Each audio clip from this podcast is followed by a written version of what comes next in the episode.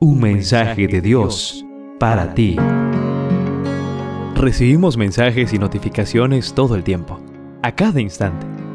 ¿Estás listo para recibir el mensaje de Dios para ti?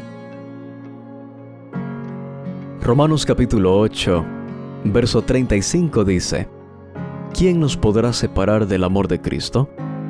¿El sufrimiento o las dificultades? ¿O la persecución? ¿O el hambre? ¿O la falta de ropa?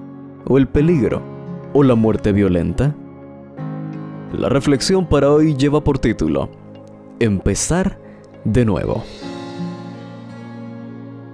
Recuerdo cuando el presidente de mi asociación me llevó a su oficina y allí me dio una buena noticia. Iría a un nuevo distrito, ubicado en una zona con muy buen clima.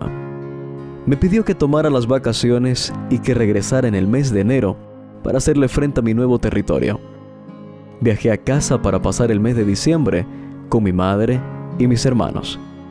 El plan era descansar y recomponer las relaciones con mi familia, que estaban bastante deterioradas por mi decisión de ser pastor adventista. Un día, después del almuerzo, mi madre encendió la radio y sintonizó las noticias de una cadena nacional uno de los anuncios llamó mi atención porque mencionaba el lugar donde iría a trabajar muy pronto. El presentador describía la triste situación de una familia que había sido sepultada completamente por un alud de tierra. Mientras dormían hubo un desprendimiento de la montaña y el derrumbe arrasó la zona y se llevó la casa matando a 10 personas de una misma familia. Los padres y sus hijos habían muerto bajo una gran cantidad de barro y piedras. Solo una de las niñas que esa noche se fue a dormir a casa de su abuelita se había salvado. Escuché la noticia con mucho dolor. Nunca imaginé lo que me esperaba al llegar al nuevo distrito. El primer sábado abrí el templo y solo dos personas llegaron. Tuve todo el servicio por esas dos personas. Al finalizar, Pregunté por el resto de los miembros y me contaron que habían muerto en un derrumbe. Recordé la noticia que escuché en mi casa. Las dos personas eran la hija sobreviviente y su abuela.